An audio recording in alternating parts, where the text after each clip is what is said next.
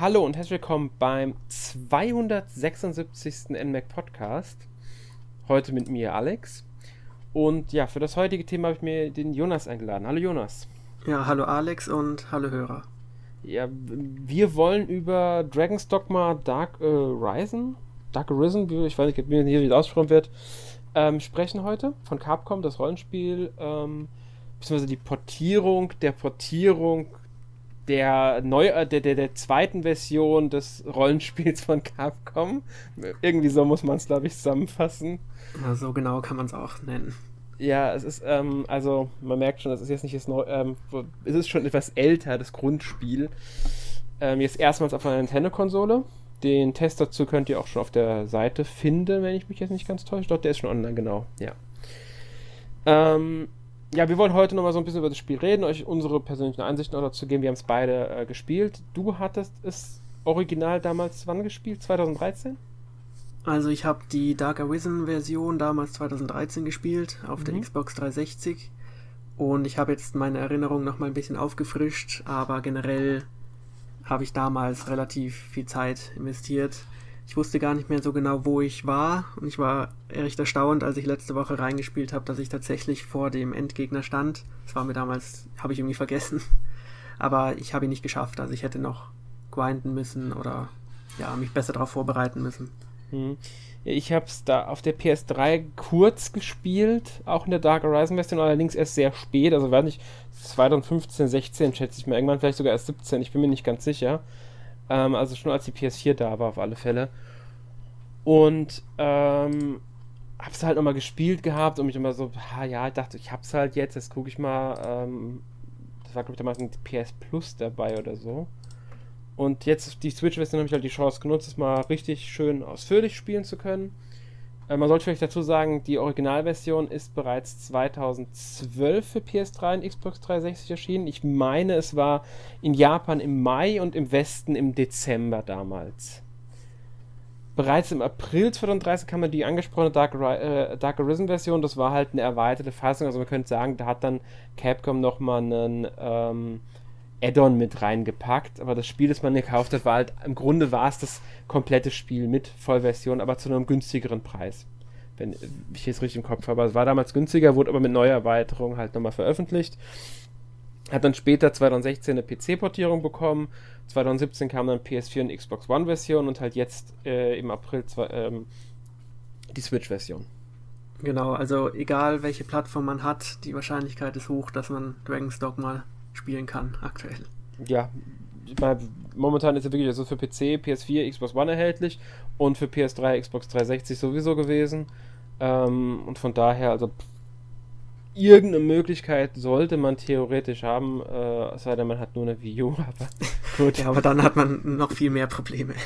ich denke auch. Ohne die Wii U jetzt schlecht machen zu wollen. Ich mag die Wii U. Ja. Aber jeder weiß, was für Probleme die Konsole mit Sp dem Spielangebot hatte.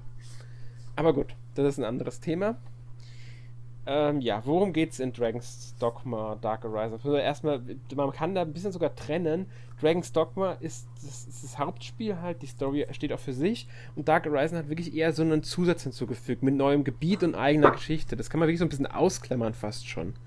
Mhm. Hat zwar auch neue, ich glaube, neue Waffen und Gegenstände, also insgesamt neue Gegenstände, neue, ich glaube sogar neue Klassen hinzugefügt fürs Hauptspiel auch, die es im Hauptspiel nicht gab. Ähm, also da in der Hinsicht hat es auch Einfluss aufs Hauptspiel gehabt, aber das, inhaltlich ist es halt dann doch ausgeklammert aus dem Hauptspiel. Um nur ein bisschen schon zu erwähnen. Ähm, ja, ja, also ich habe den neuen Inhalt auch kurz nur angespielt. Ich erinnere mhm. mich noch, dass er Schwierigkeitsgrad technisch relativ hoch angesiedelt war und ja, genau. gefühlt eher für Leute, die das Spiel schon kennen oder es halt nochmal durchgespielt haben. Ja, also es wird ähm, gesagt häufig, dass man, also ich habe zwei Sachen gefunden, zwei Aussagen, ähm, die aber von mehreren jeweils kamen. Einige empfehlen den, empfehlen den Dark Horizon Erweiterung mit Level 50, andere erst mit Level 70 sogar. Ja, auf bei keinem dieser Level war ich. Also man soll entsprechend erweit muss man schon was ähm, Erfahrung haben, weil sonst wird man ähm, in diesem Inhalt etwas Schwierigkeiten haben. Das ist ja, man kommt auf eine gesondere, gesonderte Insel, nennt sich Finstergram, da ist ein großer Dungeon irgendwie und da lebt man halt dann neue Quests, die man erhält und erfüllt die halt und während man diesen Dungeon erkundet und das halt alles mit Story verbunden. Mit einer neuen, ist halt wie gesagt außerklammert. Relativ früh im Spiel erhält man die Möglichkeit, ähm, dorthin zu kommen. Das geht über den, das Heimatdorf, über das eigene, also das Startdorf, in dem man mehr oder weniger anfängt. Und dort kann man halt nachts eine Person treffen, die einen halt dann zu dieser Insel bringt. Ähm, das Hauptspiel selbst startet allerdings nicht direkt in diesem Dorf, beziehungsweise mit dem eigenen Charakter, sondern man startet mit einem anderen Charakter, dessen Namen ich gerade vergessen habe. Ich glaube, irgendwas wie Savan oder sowas war das. Ähm, und der ist gerade halt unterwegs auf der Mission, weil der Drache muss besiegt werden und man lernt dann auch, dass man die Vasallen beschwört. Erstmal so genau, was man da macht, weiß man noch nicht. Man kriegt also die Grundlagen des Kampfsystems vermittelt, ohne dass es jetzt äh, zu sehr ein Tutorial ausartet. Hat dann kleinere Kämpfe, sogar schon einen großen Bosskampf gegen eine Chimäre und dann ist es auf einmal vorbei und man kommt, also mit einer kurzen Zwischensequenz, nicht so urplötzlich, ist es halt vorbei und dann kommt man in den Charaktereditor und darf erstmal seinen Charakter bauen. Ähm, da kann man männlich-weiblich auswählen, hat, ja, ich würde sagen, sogar relativ große Einstellungsmöglichkeiten, um den Charakter zu individualisieren. Man wählt erstmal einen Grundcharaktertypen aus und kann den dann nochmal verändern in allen möglichen Sachen, in Körperform, Gesicht, und so weiter und so fort. Man kann wirklich, hat wirklich recht viele Einstellungsmöglichkeiten. Finde ich zumindest. Ja, und das ist ja auch eher ein Merkmal für westliche Rollenspiele. Genau. Japanische haben ja da eher doch einen vorgefertigten Charakter. Ja. Merkt, daran merkt man bereits, dass sich halt ähm, Dragon's Dogma auch, finde ich, ein bisschen am Stil des Spiels, also an dem ganzen Grafikstil der Welt und so merkt man schon, sie haben sich eher an westlichen Rollenspielen orientiert für das Spiel. Auf jeden Fall. Also wenn man ähm. einen Screenshot sieht, dann könnte man schon denken, das spielt in einer typischen westlichen Fantasy-Welt. Genau. Aber wenn man es mal gespielt hat, merkt man schon, dass es da schon Unterschiede gibt im Vergleich zu jetzt zum Beispiel einem Skyrim oder Gothic ja. oder so. Ja, der, der Director von dem Spiel, der eine hat ja auch äh, unter anderem ähm, Elder Scrolls 4 Oblivion und äh, Fable 2 als Inspirationsquellen genannt gehabt. Ja, passend. Ja. Ähm, Gut, was kann man noch sagen? Also man spielt halt diesen Charakter, diese Spielfigur. Am Anfang taucht dann der, der, der Drache wieder auf irgendwie, greift das Dorf an, man selbst greift das Schwert, will gegen ihn kämpfen, natürlich scheitert man und bekommt vom Drachen das noch schlagende Herz aus der Brust gerissen. Überlebt das Ganze aber. also man lebt auch ohne Herzen weiter. Ja, und das Spiel ist ab 12, oder? Äh, ich bin mir jetzt gar nicht sicher, ich glaube, es ist ab 16 sogar tatsächlich. Das klingt gerade nach ab 18. Ja, es, ist, man muss so sagen, äh, wenn man sich die Darstellung anguckt, dann ist es nicht mehr ab 18. Ja. Also rein inszenatorisch ist es halt dann doch etwas, ähm, ja. Also man kann sagen, es ist USK 16, aber Patchy ist tatsächlich auch ab 18 bei dem Spiel. Okay. Auch wenn ich der Meinung bin, es ist kein 18er Spiel. Auch wenn ein bisschen Blut spritzt hin und wieder mal und das gar nicht, nicht das sanfteste Spiel ist, es ist kein 18er Titel. Das ist ein 16er Titel. Finde ich vollkommen in Ordnung. Ähm, 16er, 12er wäre wahrscheinlich ein bisschen zu niedrig. Dafür ist es auch storymäßig in manchen Punkten, denke ich, schon zu. Ähm, ja. Auf alle Fälle Herz draußen, überlebt und jetzt ist man ein Erweckter. Und ähm, ja, Theorie, man kann ganz blöd sagen, man ist auserwählt, diesen Drachen zu besiegen, um es ganz blöd zu sagen. Hat aber auch diese Fäh die Fähigkeit, mit den Vasallen zu kommunizieren, beziehungsweise die Vasallen für sich zu gewinnen und sie anzuheuern, damit sie mit einem kämpfen. Was mhm. eins der zentralen Spielelemente des ganzen Spiels ist. Und ja, die, die Aufgabe ist es halt jetzt in dieser riesigen Spielwelt, äh, Grunts heißt die, halt die Quests zu erledigen. Und das ist, muss ich sagen, ich zeitweise war ich wirklich nicht ganz sicher, was ist die Hauptquest, was ist eine Nebenquest, weil das Spiel versagt einem das nicht eindeutig. Man hat einfach nur einen Questlog und da kriegt man einfach nur gesagt, hier, die Quests hast du jetzt. Mhm. Da wird auch kein Schwierigkeitsgrad angegeben für die Quest. Also ob das eine Quest eventuell noch ähm, zu, zu schwer für einen ist oder äh, dass man das, das Level dafür haben sollte, wird alles nicht angegeben. Fährt man einfach nicht. Man muss dann schon ausprobieren und eventuell scheitern, um festzustellen, oh, da sollte ich vielleicht doch noch nicht hingehen. Mhm. Äh, ich muss auch ehrlich sagen, ich habe eine Zeit lang, nachdem ich dann die ersten Story-Missionen erfüllt hatte, wirklich nicht gewusst, wo ich als nächstes hin soll und bin dann tatsächlich erstmal auf den Dark Arisen ähm, äh, Inhalt gekommen, weil ich dachte, das ist die nächste Story-Mission, weil ich da hingewiesen wurde. Das war aber gar nicht die neue Story-Mission. Das war nur der Hinweis hier, da ist jetzt der neue Inhalt, das haben sie halt sehr präsent gemacht, dass ich jetzt nochmal mit dieser einen Figur reden, sondern die dann weiterziehen kann erst. Habe ich, ich habe es verpasst, weil ich die Figur nicht gesehen habe. Und auf der Karte wird dir das nicht angezeigt, auf der Minikarte, dass du jetzt mit dieser Figur reden sollst, weil das nicht das Questziel ist, sondern das ist die Annahme der nächsten Quest. Und deswegen, ja. also es kann auch passieren, dass man sich im Grunde in dem Spiel, ähm, ich will nicht sagen verliert oder verläuft, aber man kann leicht den nächsten Schritt übersehen. Ja, ich erinnere mich nicht mehr ganz genau, wie es bei mir damals war, aber ich fand auch, dass die Welt durchaus im Mittelpunkt stand mhm. und dass ähm, sozusagen das Abenteuergefühl, sich auch einfach in die Welt hinaus zu begeben und einfach mal zu schauen, was so, äh, was so passiert, auch ein Reiz des Spiels war. Ja. Ähm, und es gab auch viele Quests, da wusste man nur, wo man hin sollte. Da war dann ein Ort, irgendein Turm zum Beispiel, und dann hat man halt geschaut, was da so abgeht. Und manchmal hat man vielleicht auch nichts gefunden, aber Erfahrung findet man eigentlich überall. Genau, also es ist, man, die meisten Quests sind dann schon so, dass man sie in der näheren Umgebung erfüllen kann. Also man muss sagen, es gibt verschiedene Arten von Quests. Es gibt natürlich die Hauptquests, die einen in der Story auch weiterbringen. Ähm, es gibt Nebenquests, die man wirklich von Questgebern bekommt und es gibt Quests, die man an einem, ähm, ja, an einer Tafel einfach annimmt die, die so, so halt Tavernen und so ist so ein riesen Anschlagbrett und da findet man halt Aufträge, kennt man ja aus verschiedenen Rollenspielen. Es sind dann oft auch generische Aufgaben wie besiege 25 Skelette in den Katakomben oder töte vier Hasen im gesamten, auf dem gesamten Kontinent, also, wie, so in der Art halt. Gibt's auch, muss man dazu sagen. Ja, von denen äh, gab es ziemlich viele. Davon gibt es sehr, sehr viele. Es gibt auch Escort-Missionen, da ist dann der Auftrag, begleite Charakter XY dort und dorthin. Ähm, das bringt einem auch irgendwie was. Also man kann wirklich auch in den Optionen einsehen, wie man mit Beziehungen steht, wie halt die Leute zu einem stehen, aber man verbessert seine Beziehung dadurch auch zu denen und wie viele Escort-Missionen man schon gemacht hat. Ähm, ja, aber so an sich, ich muss sagen, questmäßig ist es jetzt Standard in erster Linie. Auch die Hauptquests bleiben weitgehend Standard. Man, oft ist es wirklich so, gehe dorthin, erkunde das oder finde etwas über das raus. Löse, ja, zum Beispiel in der Hauptstadt da kommt man, ich sag mal so, relativ früh in der Geschichte hin, bekommt man ähm, zum Beispiel eine Steinstafel, die so muss übersetzt werden. Man weiß halt nicht, was dahinter steckt. Es muss man finden, der ihm das übersetzen kann und einen Hinweis auf die Lösung gibt. Da muss man rausfinden. Oder man muss mehr über einen geheimnisvollen Kult herausfinden. Aber das sind halt, wie gesagt, es sind Rollenspiel-Standards. Was nicht heißen soll, dass das schlecht ist. Also, ich finde, die Quests sind zum Großteil, also zumindest die Quests, die etwas aufwendiger sind, die jetzt nicht einfach nur töte so und so viele von der Art. Die sind eigentlich ganz in Ordnung, die Quests, finde ich. Ja, vielleicht hat man manchmal Probleme, wenn man nicht weiß, was man genau machen soll. Ja. Aber es gibt ja genug andere Quests. Ja, das weist das Spiel auch regelmäßig darauf hin, wenn man zu lange rummacht, ohne dass irgendwas passiert, ohne dass man irgendwie einen Fortschritt macht, dann kommt immer die Einblendung unten, äh, wenn man in eine Sackgasse steckt, dann soll man sich auch bei einer anderen Quest umsehen. Es könnte sein, dass man neue Hinweise findet oder sowas. Ähm, genau ja, die Menschen, die halt einen bei einer Quest weiterbringen können, sind mit Sprechblasen markiert. Gelb die Quests, die man nicht als Hauptquest aktiviert hat. Rot die, die in der Hauptquest zugehören. Und grün sind neue Aufträge. Und sogar die eigenen Begleiter, die Vasallen, ähm, können diese Sprechblasen über dem Kopf haben, also rote dann. Weil auch die wissen manchmal, können manchmal Hinweise zu den Quests geben, die auch dann eingeblendet werden, weil die reden ja die ganze Zeit mit einem und links am Bildschirmrand ploppt halt auf, was die sagen. Äh, beziehungsweise man hört es in Englisch auch, weil es gibt englische Sprachausgabe. Mm. Und das sind halt dann auch Hinweise darauf, was man machen soll. Manchmal auch nur, ich weiß, was, äh, ich weiß jetzt, was man bei dieser Quest machen muss oder sowas. Oder ich habe neue Informationen zu diesem Auftrag. Manche sagen sie auch direkt was genaueres.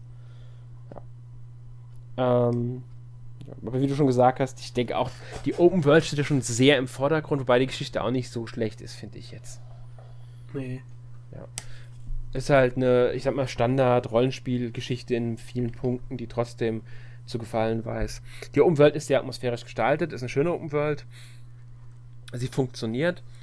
Ähm, ja, bietet auch genug Abwechslung, also genug Gegner, die aber jetzt auch, wie ich finde, weitgehend dem Genre-Standard entsprechen. Mhm. Hat Skelette, Banditen, Wölfe, Kobolde, beziehungsweise im Englischen halt Goblins. Ähm, ein bisschen ausgefallener sind da schon die großen Gegner, die, ähm, auf die man auch trifft. Ich würde aber jetzt erstmal sagen, auf, bevor wir auf so den großen Gegner kommen, weil da ist noch eine Besonderheit, die auch im Kampfsystem zu tun hat. Da reden wir allgemein über das Kampfsystem. Oder? Ähm, ja, ich würde vielleicht noch bei der Welt anmerken, dass, ja? auch wenn es eine Open World ist, dass ich es schön fand, dass sie gar nicht mal so groß ist, wie mhm, sie sein genau. könnte. Also wenn man die Karte öffnet, hat man zwar viele Gebiete, die weiß sind, wo man meint, da ist noch was, aber tatsächlich sind es dann nur Felsen oder man kommt da gar nicht hin. Und ja. auf der Karte sieht es auch fast schon ein bisschen linear aus, aber man hat schon viele Möglichkeiten, wo man hingehen kann. Ja, das stimmt. Also es ist kein, man darf es nicht mit einem Skyrim, auch mit einem Oblivion darf man es in der Hinsicht nicht vergessen, äh, vergleichen. Die Welt ist insgesamt etwas kleiner als viele andere Rollenspiel-Open-Worlds. Sie ist in manchen Punkten, gerade wenn man der Haupthandlung folgt, äh, linearer, wobei man halt auch wieder besagte Hauptstadt, da bekommt man dann mehrere Quests, die man zu erfüllen hat, bevor man der Story weiterschreiten kann. Und das führt einen schon noch an verschiedene Punkte in der Welt. Aber es bleibt alles überschaubarer. Ja. Ist aber vielleicht auch ein guter Punkt, weil, das soll man vielleicht mal anmerken, es gibt keine Schnellreise. Genau, also ich glaube, vielleicht gibt es irgendeine Art von Schnellreise, die hm. limitiert mhm. ist, mit irgendeinem ja. Item oder so. Ich weiß es gerade ehrlich gesagt nicht. Mir ist Aber nichts aufgefallen. Ich bin alles zu Fuß wirklich äh, ja. gegangen und das ist dann zum Teil wirklich, sie kann sich das ganz schön ziehen. Besonders wenn man eine Zeit lang wegen Quests immer wieder zwischen zwei Punkten hin und her laufen muss. Mhm. Und das, das kann sich dann, kann dann schon ein bisschen auch nervig werden. Ähm, ja. Ja, in der Regel ist man wirklich viel zu Fuß unterwegs mhm. und es hat ja auch einen Tag-Nacht-Wechsel, das Spiel. Ja. Und in der Nacht wird es dann auch noch mal ein bisschen unbequemer. Und mhm. wenn man jetzt, äh, aber ich finde, das passt auch ein bisschen zu dem Abenteuer-Feeling, weil man sich sozusagen ein Ziel setzen muss, zum Beispiel zurück in die Hauptstadt. Und der Weg ist da auch schon eine Herausforderung, so ein bisschen. Aber Ganz es wird genau. dann problematisch, wenn man irgendwo hin will oder wenn man nicht mehr genau weiß, wo man hin soll. Und dann muss man sehr viel laufen. Ja, oder wenn man einfach nur zurück will, um Sachen zu verkaufen, neue Ausrüstung zu kaufen. Ja.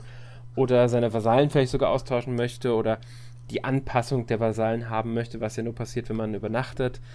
Aber das geht jetzt schon wieder ins Vasallensystem, auf das wir gleich eingehen. Ähm, ich würde wirklich erstmal auf die Kämpfe eingehen, ähm, die ja, ich sag mal, standard-actionreich sind. Also man mhm. hat eine Taste für die Schläge, also man führt wirklich mit aktiv die Schläge aus. Man kämpft nicht rundenbasiert, die Gegner also greifen dann wirklich in der Welt an. Es kann auch passieren, dass man halt dann von mehreren Gegnern gleichzeitig angegriffen wird. Bisschen unlogisch, wenn Banditen und äh, Wölfe einen gemeinsam angreifen und nicht gegeneinander kämpfen. Ist mir passiert tatsächlich. Okay. Äh, ist, finde ich, ein bisschen arg seltsam. Aber okay, ist halt so. Ähm, ja, äh, man schlägt halt mit seinem Schwert zu. Also man hat, man, vielleicht soll man sagen, man kann am Anfang vom Spiel drei Klassen auswählen. Das sind, glaube ich, Kämpfer, Streicher und Magier. Also die komplette, absolute Standard. Ja. Das ist, das ist der, wirklich der absoluteste Standard des Standards. Und je nach Klasse hat man natürlich auch andere Sachen. Also als Kämpfer hat man Schwert und Schild. Als Streicher hat Kämpfer mit Bogen und Dolch, also kann auch Nahkämpfe machen. Und als Magier hat man einen Stab und kämpft vorwiegend mit Magie. Ähm, später darf man im Spiel dann äh, seine Klasse auch ändern. Das geht gegen, ich glaube, Fähigkeitspunkte nennen sich, ich weiß aber nicht mehr, nee, Disziplinpunkte nennen sie das. Die braucht man auch, um neue Fähigkeiten zu erlernen. Und mit denen kann man seine Klasse wechseln. Äh, entweder zur jeweils anderen. Also man kann dann auch Magier werden, auch wenn man die ganze Zeit mit Kämpfer oder gekämpft hat. Man kann dann die erweiterte Klasse werden. Beim Kämpfer ist es, glaube ich, dann der Krieger. Beim Magier ist es der Erzmagier und beim Streicher ist es, glaube ich, der Waldläufer. Es gibt aber auch noch speziell ähm, etwas, also gemischte Klassen wie den ähm, Assassinen, das ist dann Kämpfer und Streicher in einem. Also das ist im Grunde ein Schwertkämpfer, der auch Bogen benutzt. Ja, ich denke mal, die Klassen spielen sich auch relativ unterschiedlich, weil ja. sie auch jeweils unterschiedliche Fähigkeiten haben. Genau. Ähm, ich weiß noch, ich habe den Waldläufer gehabt oder Waldschreiter, die mhm. verbesserte Klasse. Und der hat zum Beispiel im Nahkampf Dolche, aber auch einen Bogen für den Fernkampf. Und wenn man die Bogenfähigkeiten verbessert, hat man dann zum Beispiel zehn Schüsse auf einmal oder Schüsse, die die Gegner ähm, am Boden festkleben lassen und solche Sachen. Ganz genau. Ich habe halt mit dem Kämpfer angefangen, klassisch Nahkampf. Also da, da kämpfen wir wirklich dann im Frontkampf direkt. Ähm, hab dann aber auf Assassine umgestellt, damit ich auch Fernkampf benutzen kann, weil gerade fliegende Gegner doch ein bisschen äh, auch anstrengend sein können. Da zielt man auch wirklich aktiv dann mit dem äh, mhm. Bogen. Ähm, ja, und auch Magie führt man direkt aus. Also das ist wirklich halt ein direktes Kampfsystem, wie man es aus anderen Spielen kennt. Also die Elder Scrolls-Reihe hatten direkt das Kampfsystem in Action, die Assassin's Creed-Spiele ja auch, muss man sagen. Halt wie man es kennt von sowas. Ist ja, ich finde es aber gut, dass man da nochmal wechseln kann. Ja, ja, also finde ich auch. Man steigt ja auch im Klassenrang auf. regelmäßig und wenn man dann zur anderen Klasse wechselt, ist, der, ist halt der Klassenrang nicht mehr so hoch. Dann ist der, geht der wieder runter auf eine 1 halt. Das fängt man schon vorne bei der Klasse an. Wenn man wieder zur anderen Klasse zurückwechselt, hat man aber den bereits erspielten Klassenrang schon. Also auch das ist dann noch so eine Sache ähm, innerhalb der Klasse. Auch die Ausrüstungsgegenstände, die man tragen kann, hängt von der Klasse ab.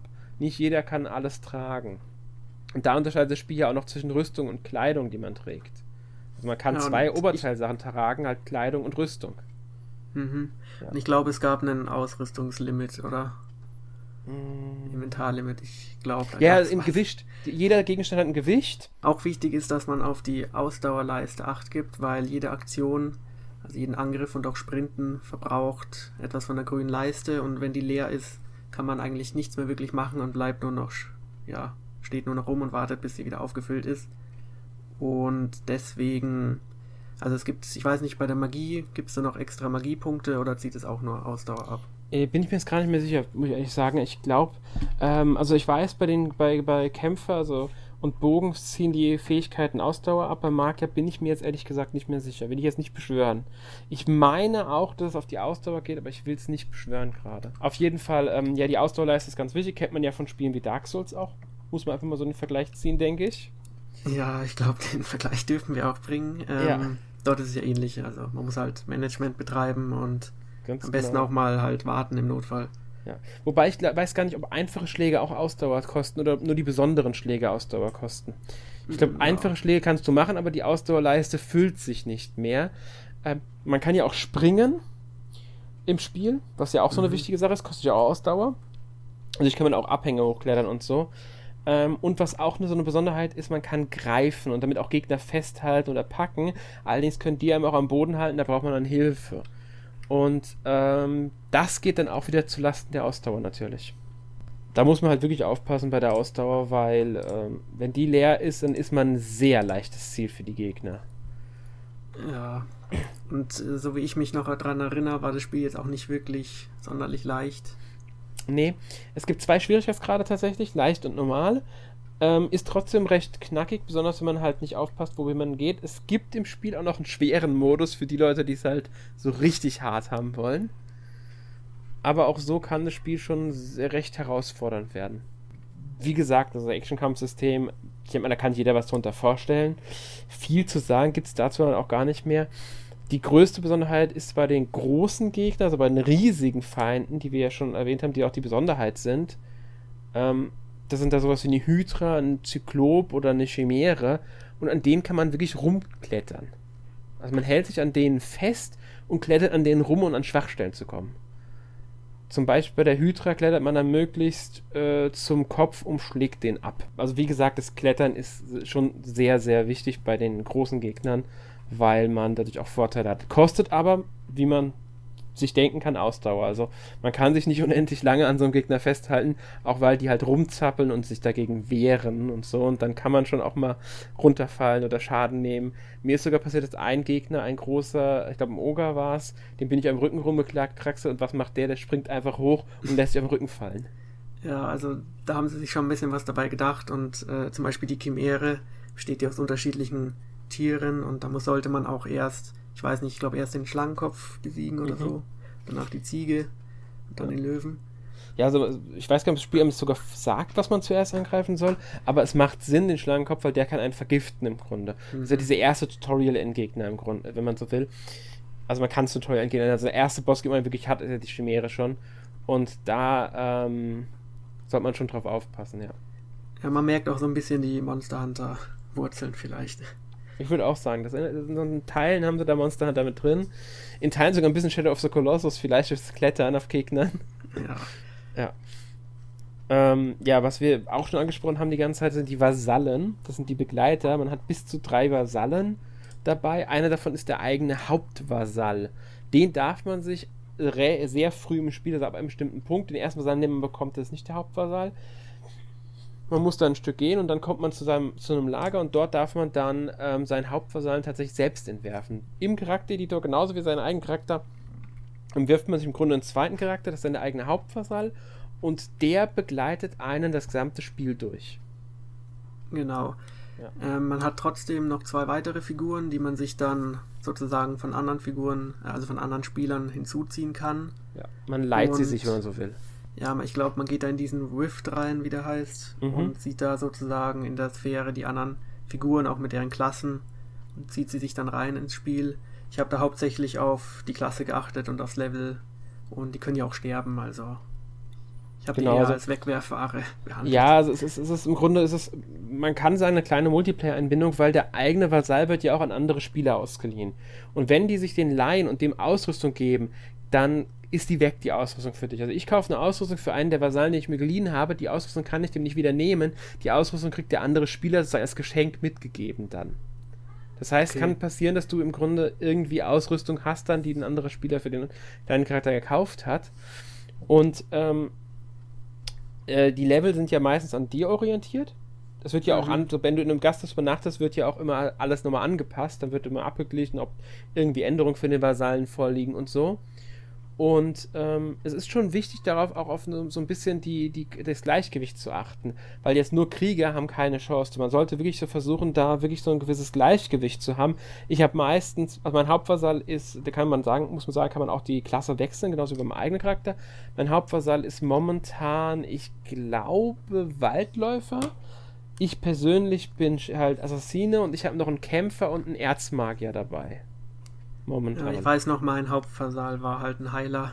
Ja, immer macht, wichtig. macht Sinn. Und also die sind ja auch relativ gesprächig, die ja. Vasallen. Und ich habe mal gelesen, dass auch eine Intention war, dass die sozusagen einem auch bei Quests weiterhelfen können. Können sie, ja.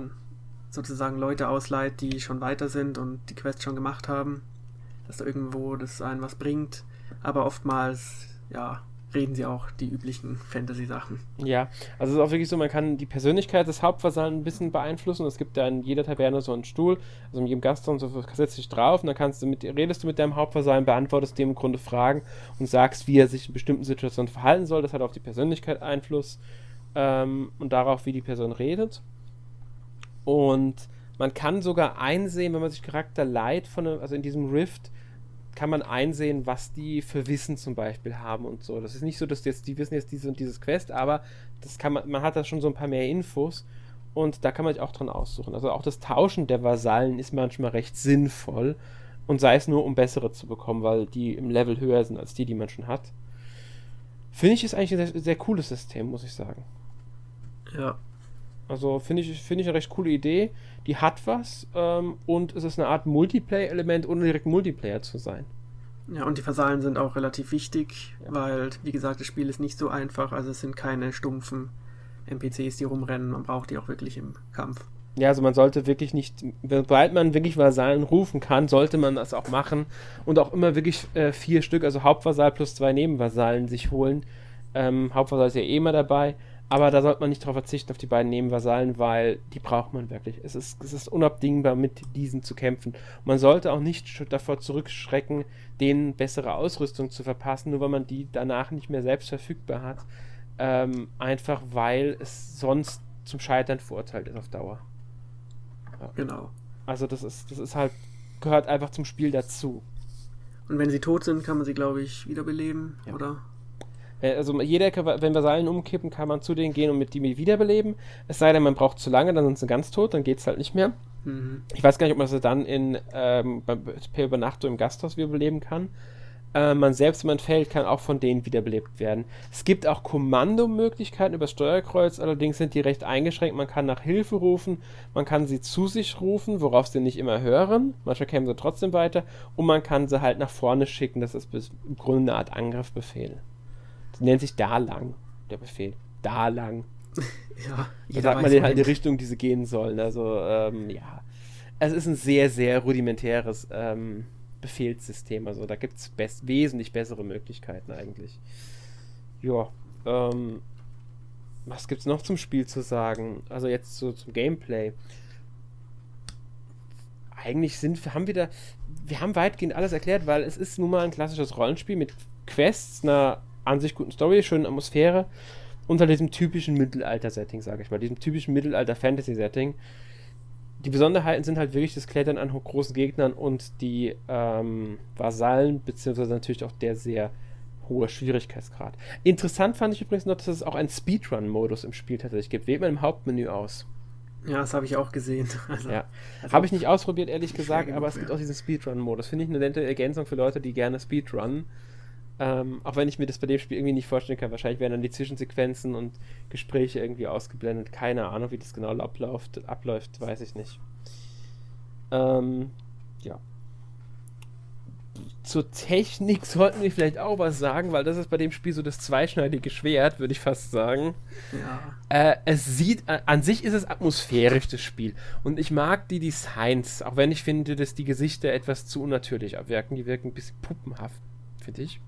Ja, auf jeden Fall. Ähm, muss man einfach sagen, es war schon auf PS3 und Xbox 360 2012 nicht das schickste Spiel und auch nicht das äh, aktuellste. Also es war damals schon in optisch nicht auf der Höhe der Zeit, muss man einfach mal so sagen. Und äh, das hat sich auch durch das Dark Horizon ähm, die Erweiterung 2013 nicht geändert. Die PC-Version hat 2016 schon einen Sprung nach vorne gemacht. Auch die beiden äh, Portierungen, also Remaster-Version für PS4 und Xbox One, beziehungsweise die Switch-Version dadurch auch. Es ist trotzdem kein unbedingt hübsches Spiel. Aber nicht grundhässlich, muss ich sagen. Es gibt Pop-Ups, es gibt verwaschene Texturen, aber ähm, ich finde, man kann es trotzdem spielen. Das ist nicht so, dass jetzt man denkt, das ist aber hässlich. Oder ja, es gibt manche Gebiete, da war die Weitsicht schon ein bisschen ein Problem und das stimmt. Auch es gibt sehr viele Gebiete, die sind ziemlich braun und grau. Mhm. Da flimmert es auch ein bisschen. Ich weiß jetzt nicht, wie es so auf der Switch war. Nee, das stimmt schon, das, ist, das stimmt. Auch gerade die Farbtongebung ist sehr eintönig auf Dauer. Ja, mich würde es auch interessieren, wie es denn so im Handheld-Modus lief. Mhm. akzeptabel. Man kann es im Handheld-Modus spielen, am meisten hat mich da eigentlich die Schriftgröße gestört. Okay. Weil da, die ist echt ein bisschen zu klein dann im Handheld-Modus. Ähm, aber es ist nicht für den Handheld-Modus äh, prädestiniert. Also man soll, äh, ich bevorzuge ganz klar den Fernseher.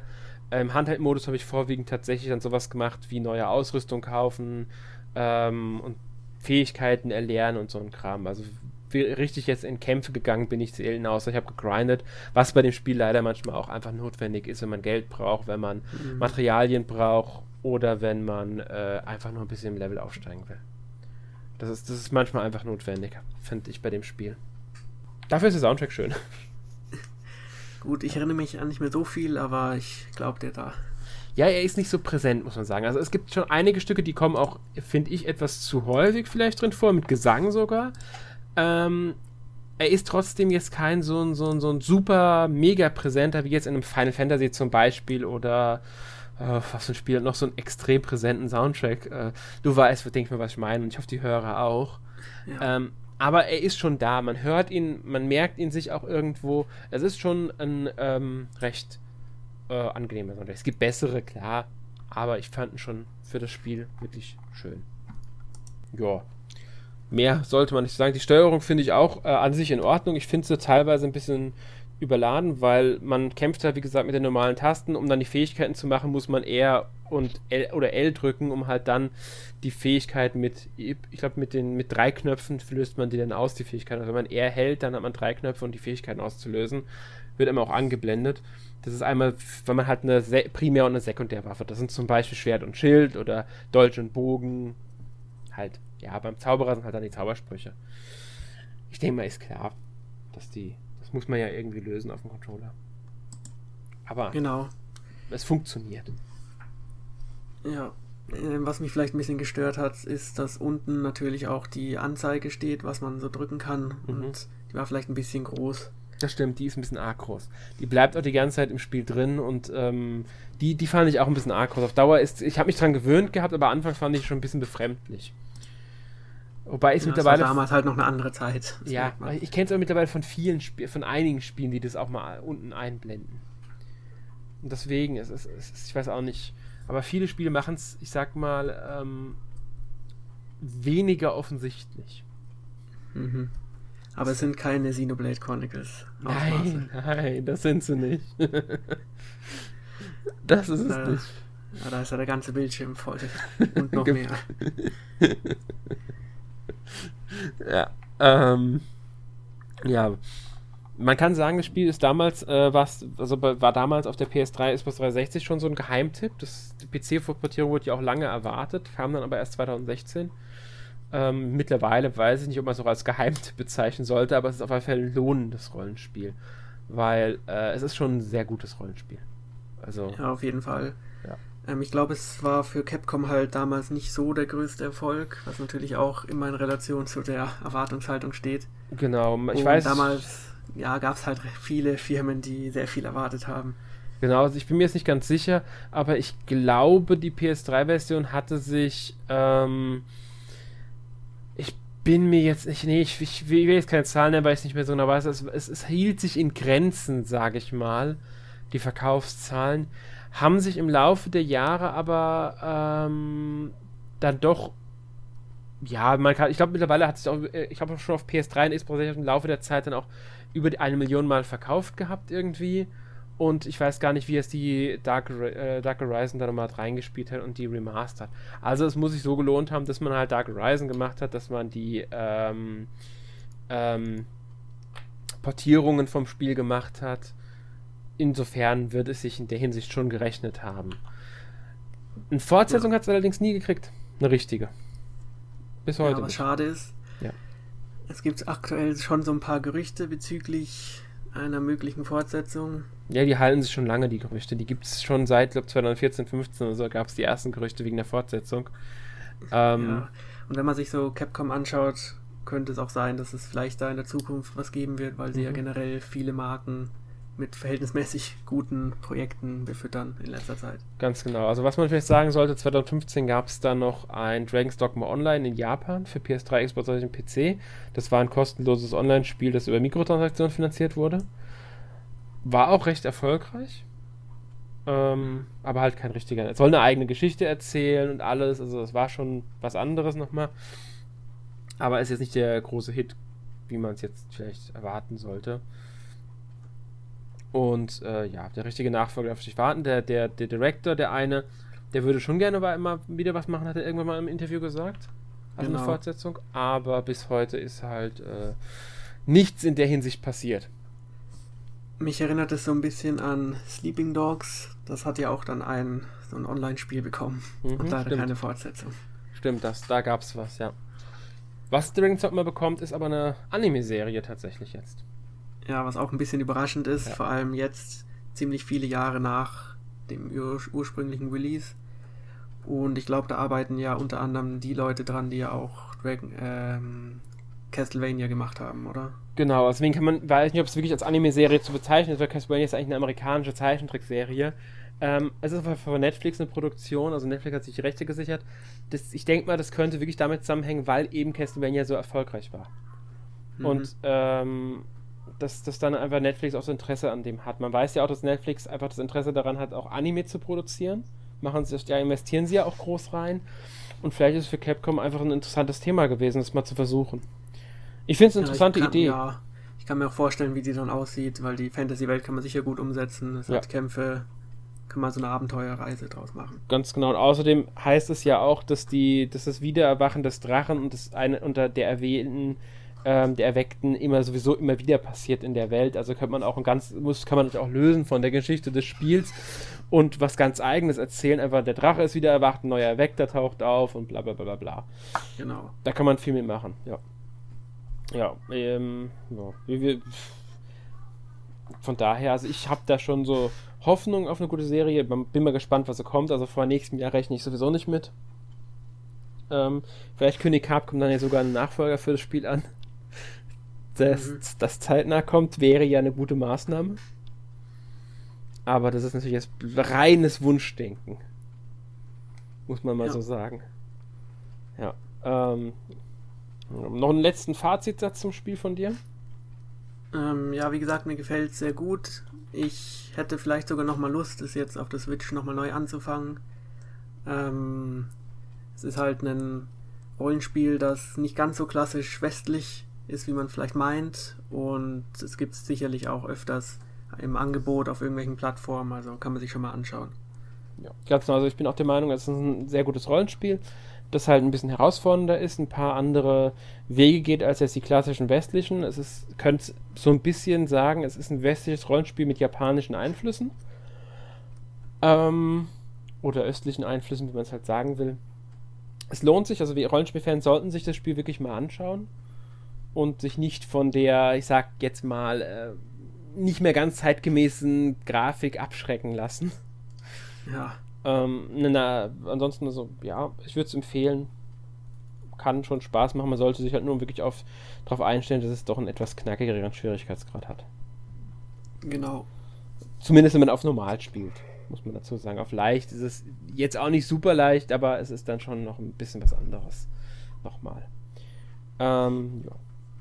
Gut. Dann würde ich sagen, wir sind durch mit Dragon's Dogma Dark Horizon. Ich hoffe, wir konnten euch einen Einblick in das Spiel geben. Ähm, wenn ihr mehr wissen wollt oder wenn ihr halt eine genaue Bewertung haben wollt, könnt ihr euch auch unseren Test auf der Seite durchlesen. Also auf n-mac.org. Ja. Und damit kommen wir zu unserer beliebten Frage. Was hast du denn letzte Woche gespielt, Jonas? Also ich denke mal ein Spiel, das du und Erik letzte Woche schon besprochen habt, nämlich Final Fantasy X. Mhm. Ein Spiel, das ja auch für die Switch jetzt erschienen ist. Also für euch wahrscheinlich ein nostalgiegeprägtes Spiel, aber ich habe es jetzt zum ersten Mal gespielt. Und, und? ja, ich finde es eigentlich ziemlich cool. Ich bin noch nicht so weit, aber ich mag, dass das Kampfsystem verhältnismäßig dynamisch wirkt. Es ist klassisch rundisch, rundenbasiert, aber man, es gibt oft so Aktionen, dass man irgendwie sich bewegen kann oder spezielle Sachen machen kann und nicht so starr und ist auch recht flott und so. Man kann die Figuren auswechseln. Mhm, das finde ich so Runde kostet. Ja. Ich habe gehört, es soll recht schwer werden. Irgendwann mal. Je nachdem, wie du Levels hältst. Also es hängt auch wirklich davon ab, wie du kämpfst und levelst und so. Ähm, aber es ist schon nicht das einfachste Spiel, ja, das stimmt. Okay. Weil es gibt ja die, ähm, Yuna kann ja die Viecher beschwören mhm. und da hat man gleich nochmal einen neuen Lebensbalken. Bisher ist das alles sehr machbar. Ja. Ähm, die Frage jetzt, wie weit bist du ungefähr im Spiel? Ähm, ich habe das erste Blitzballspiel verloren. Ja, das ist. Ein bisschen danach. Du kannst es schaffen, aber es ist sehr schwer, es zu schaffen. Ja, ich war froh, dass man es nicht schaffen muss, weil ja, es also, nicht so gut. Äh, wenn man es nicht kann, ich, ich muss, muss ehrlich sagen, ich mag das Blitzball zwar als Grundprinzip, aber das Spiel, wie, wie es spielt, mag ich nicht sonderlich. Mhm. Er mochte ich schon auf der PS2 nicht, muss ich ehrlich sagen. Äh, es gibt die Möglichkeit, aber im Normalfall muss man da üben, üben, üben, üben, üben, üben. Das ist eher was für einen zweiten Durchgang, wenn man schon so ein bisschen äh, besser das Ganze kann. Sofern man es denn überhaupt geübt hat im Laufe des Spiels. Weil alles weiter mit Blitzball ist ja, äh, wenn ich es richtig im Kopf habe. Ich muss sagen, ich habe das ich nicht mehr alles in Erinnerung. Müsste der Rest, glaube ich, optional sein bei dem Ding.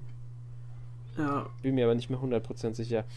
Habe ich auch schon letztes. Ich, ich, ich habe es auf der PS2 gespielt und jetzt auf der PS4 wieder angefangen für den Podcast als Vorbereitung und habe natürlich dann direkt wieder richtig schön Zeit reingesteckt. ich bin noch nicht durch mit dem Spiel noch. Also ich, ich, ähm, ich hatte ja damals das Pech, das habe ich letzte Woche schon erzählt. Äh, ich hatte das Pech, dass mein Spiel schon auf der PS2 kaputt gegangen ist. Ich von vorne anfangen musste und ähm, ich dann wirklich nochmal sehr weit gespielt habe, dann keine Lust mehr hatte auf das Spiel. Okay, schade. Ja, deswegen habe ich es nie beendet. Deswegen will ich auf der PS2 jetzt, auf der PS4 jetzt endlich mal beenden. Ja, ja ich spiele es auch immer so ein bisschen nebenbei. Ich muss sagen, bis jetzt ist Tidus äh, nicht unbedingt der beliebteste Charakter. Ja, das ist aber Absicht bei dem. Ich, ich bin auch nicht der größte Fan von Tidus, aber das ist auch Absicht bei ihm. Okay. Es gibt ähm, ein paar, die sind, ja, die mag ich schon mehr. Und auch die Welt ist ja ein bisschen mal was anderes. Mhm. Sehr wasserlastig und tropisch so ein bisschen. Ja ja, ich bin mal gespannt, wie sich das noch so entwickelt. Ja, aber Titus, ich stimme dir voll zu, der ist nicht der Sympathieträger Nummer 1. Ja, der ist auch einfach dumm teilweise. ja, habe ich auch. Ey, teilweise stellt er sich absolut dämlich an. Ja. Dass der manche Sachen einfach nicht kapiert. Aber man muss sagen, er ist nicht alleine. Wacker ist ähnlich. Ja, aber der hat auch viele Bälle auf den Kopf bekommen. Das da gibt es eine Begründung. Okay, und was hast du noch gespielt? Ähm, auch ein Spiel, was ziemlich alt ist. Ich habe erst jetzt angefangen, habe ähm, Danganronpa, also mhm. eine Art Visual Novel bzw. Adventure.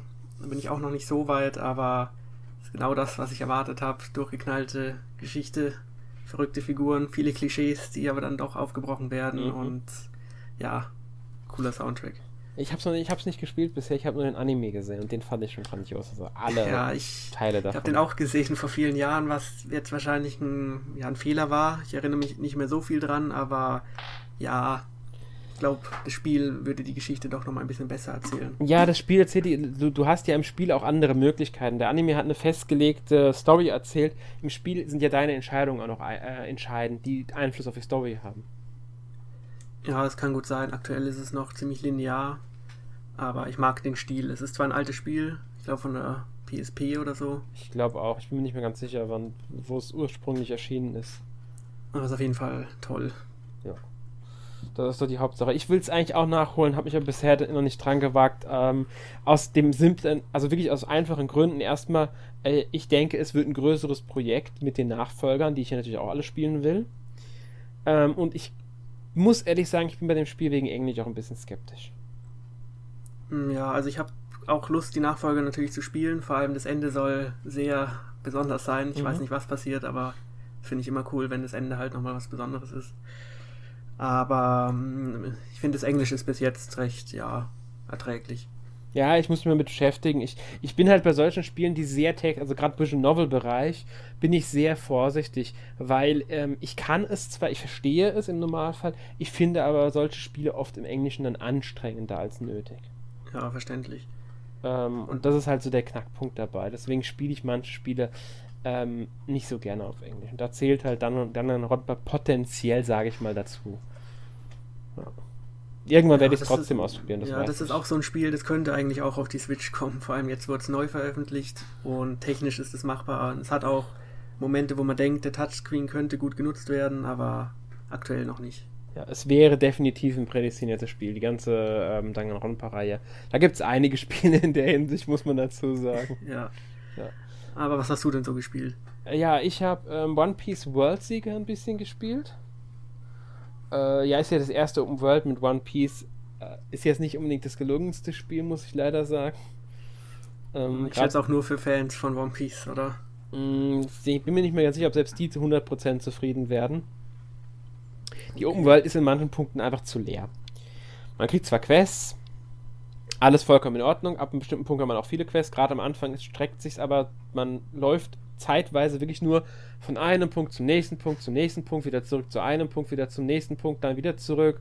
Und das, das es, es zieht sich zum Teil wirklich extremst, auch wenn man hin und wieder kämpfen darf. Irgendwann lockert sich ein bisschen auf, weil man dann viele Nebenquests auch annehmen kann und so. Aber auch die können schon sehr äh, werden. Jetzt gerade soll ich jemanden finden in einem riesigen Gebiet das ist ein Riesengebiet, in dem ich einfach nur jemanden suchen soll. Das kann schon etwas nervig ausfallen. Ähm, das Kampfsystem ist in Ordnung. Es, es, hat seine Macken einfach auch spielerisch zum Teil. Ähm, Finde auch gerade bei der Kamera und bei der Steuerung manchmal. Dafür ist die Story eigentlich ganz nett. Ein bisschen zu Fanservice-lastig, finde ich. Also, sie haben ein paar Charaktere, haben möglichst viele Charaktere in das Spiel gesteckt und bei manchen Charakteren habe ich echt nur das Gefühl, sie haben die einfach nur in das Spiel gepackt, damit sie drin sind, damit noch mehr One Piece drin ist. Ja. Und das, das wirkt manchmal für mich einfach zu aufgesetzt. Das, das wäre meiner Meinung nach als jemand, der One Piece kennt, der ist. Ja, ich habe nichts gegen One Piece, aber kein Fan ist, finde ich es manchmal einfach zu. Ja, da wäre weniger besser gewesen. Sie haben, können gerne ein paar bekannte Figuren einbauen, aber es ist zum Teil zu viel. Und schade finde ich auch, dass er das Potenzial der ähm, Hauptfiguren nicht nutzen. Man spielt Ruffy und die anderen sind im Grunde nur Komparsen, also ja, Nebenfiguren. Aber sie machen eigentlich nicht wirklich was. Und das finde ich ein bisschen schade, weil du hast diese riesige Crew, ja, und mhm. mal eine Mission mit Nami spielen oder mit Frankie oder äh, wie sie alle heißen, Zorro, Zorro, weißt du, ist nicht drin. Und das finde ich jetzt schade. Ich glaube, der DLC, der erst jetzt gibt irgendwas mit äh, Zorro als äh, spielbare Figur dazu. Aber das haben sie halt für ein DLC aufgehoben. Ja. Ja gut, dann habe ich auch Final Fantasy X gespielt, als nächstes Spiel, was wir ja eben schon hatten und drüber gesprochen haben. Da glaube ich, muss ich jetzt nichts ja. mehr zu sagen. Ähm, und zu Search, wenn ihr das was sagt. Ja, ein Spiel, das ich auch auf der Liste habe, aber bisher noch nicht gespielt. Ja, es war jetzt bei PS Plus dabei diesen Monat. genau. Und deswegen habe ich mir gedacht, ich habe es ja schon mal gespielt gehabt in der Demo und dann in der längeren Demo es ist halt ein Souls-artiges Spiel. Und du weißt, dass ich mich mit den Souls-artigen Spielen zum Teil etwas ähm, schwerer tue. Ist dir, denke ich, bekannt. Haben wir ja schon mal drüber geredet gehabt. Mhm. Ähm, aber ich kann, dadurch, dass ich mich ein bisschen auf The Search einlasse, ich kann den Reiz ein bisschen besser verstehen an den Spielen. und ich kann auch verstehen, ein bisschen besser verstehen, ähm, warum die Spiele sind, wie sie sind. Also ich habe ein Verständnis jetzt für diese Art Spiele entwickelt dadurch, das Spiele. Und das ist ja schon mal ein Gewinn, finde ich. Ja, auf jeden Fall. Und ja. es kommt ja auch The Search 2 genau. irgendwann, vielleicht noch dieses Jahr. Dieses Jahr glaube ich noch. Ich bin mir nicht ganz sicher, kann auch nächstes Jahr sein. Weil es, glaube ich, schon einen Termin genannt haben. Ja, angeblich 2019, aber es kann ja. sich ja noch verschieben. Genau, muss man einfach abwarten. Ähm, ich werde es vielleicht noch ein bisschen weiterspielen, denke ich. Also weit durchspielen glaube ich eher nicht. Dafür reizt es mich momentan nicht gut genug. Ma es macht Spaß. Ich mag das Kampfsystem recht gerne. Es hat, äh, ist motivierend. Und ich mag das Setting halt auch ganz gerne. Ähm, ich finde den Synchronsprecher vom äh, Hauptcharakter im Deutschen ein bisschen irritierend. Das ist irgendein Bekannter. Ich komme nur nicht drauf, wer es ist. Ich finde es ein bisschen irritierend ja, den da zu hören. Der extra Geld ausgegeben für einen bekannten Sprecher. Ja, ich kenne die Stimme irgendwo. Es kann sogar sein, dass es einfach nur ein Sprecher aus irgendeiner Anime-Serie ist und der gar nicht so bekannt ist.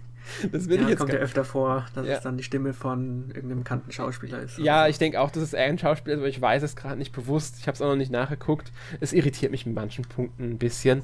Aber wie gesagt, ich, ich mag das Spiel. Ich, ich finde das System auch ganz cool. Also man sammelt ja Schrottteile, wenn man Gegner besiegt.